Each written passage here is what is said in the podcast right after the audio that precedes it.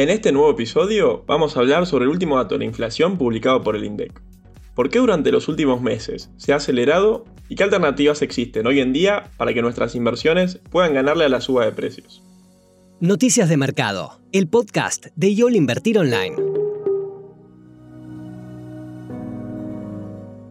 En un momento donde parecería que varios países están empezando a controlar el problema inflacionario, algo que ha sido la principal preocupación de los mercados en este 2022, en Argentina todavía no hay señales de que esto ocurra.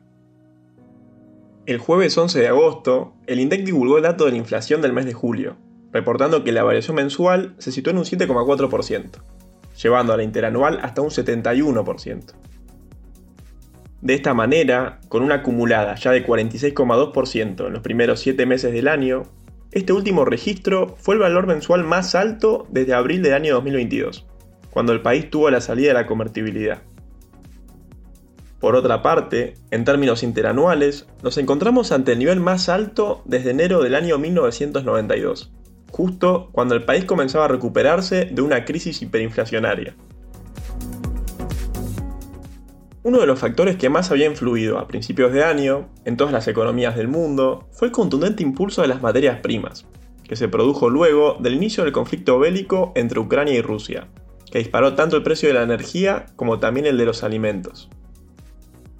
Sin embargo, esta situación ya parece estar siendo controlada en algunas economías, como es el caso de Brasil, que en julio ha reportado tener hasta una deflación, mientras que, en el caso de Estados Unidos, el dato del último mes se ha ubicado en un 0,0%, lo que fue visto de buena manera por los inversores y generó un rebote alcista en los mercados norteamericanos. A pesar de estas buenas noticias que llegan de otros países, en Argentina el dato de julio no solo no desaceleró, sino que subió con más fuerza.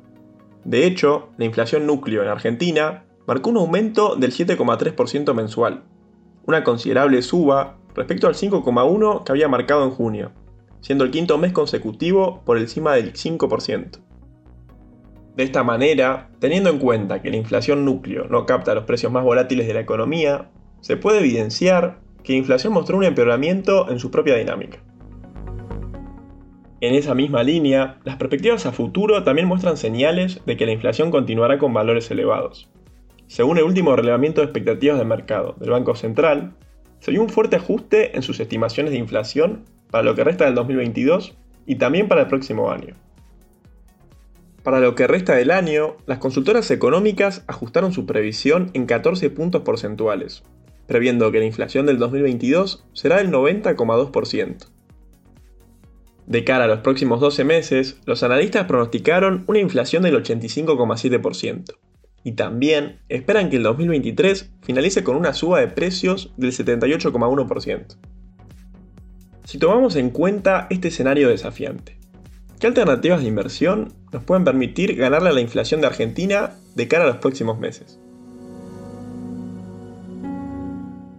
Ante este panorama complejo, donde tener peso sin invertir genera pérdidas de poder adquisitivo de gran magnitud, desde el equipo de research de YOL Invertir Online, consideramos que posicionarse en bonos SER y BADLAR a vencimiento son la mejor opción para resguardar valor contra la inflación, siempre considerando los plazos de vencimiento y el perfil del inversor.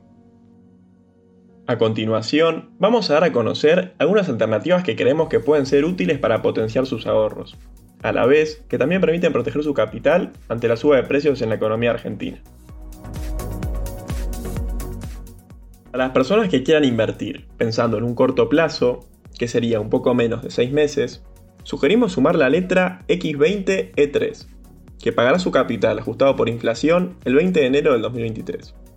Actualmente, este instrumento cuenta con una tira a la fecha de ser menos 0,2%. Sin embargo, esto equivale a un rendimiento esperado del 100% anual. De esta manera, si se cumplen los pronósticos del REM, lograría superar la inflación estimada de los próximos 6 meses. Pensando en las personas que inviertan desde ahora a 9 meses, sería ideal sumar a la cartera el bono TX23, con vencimiento el 23 de marzo de 2023, que rinda la fecha ser más 1% pero su rendimiento esperado se sitúa en un 98% anual, por lo que también superaría la inflación. Por último, para los que inviertan a largo plazo, es decir, más de 9 meses desde este momento, en el caso de que tengan un perfil más conservador, les sugerimos como alternativa el BDC 24. Este bono de la ciudad de Buenos Aires vence en 2024 y paga cupones Butler más un 3,25% de manera trimestral, lo cual, en un contexto de suba de tasas, lograría captar esto de manera frecuente. Además, si se cumplen las proyecciones del REM, su rendimiento se sitúa en un 85% anual. En el caso de los inversores con un perfil más agresivo, sugerimos posicionarse en el bono del gobierno nacional T2X4, que ajusta su capital por ser y vence en julio de 2024. Privilegiamos este bono dado el diferencial de tasas que tiene con el bono TX24, que también ajusta por ser, pero vence a principios de ese año. La tira a la fecha es de ser más 9,9%, y la estimada se sitúa en un 102% anual. Para los oyentes que quieran saber más alternativas de inversión de cara a los próximos meses, recomendamos que vean los portafolios sugeridos de Argentina y Estados Unidos, que se encuentran disponibles en la página web en la sección de Research. Y así terminamos este tip de inversión de YOL Invertir Online. Recuerden compartir el episodio si les gustó y les sirvió, y sigan atentos en Spotify para no perderse ningún contenido. Nos encontramos el próximo martes. Te esperamos en la próxima edición de Noticias de Mercado, el podcast de YOL Invertir Online. Para más información visita nuestro sitio www.invertironline.com y encontrarnos en nuestras redes sociales.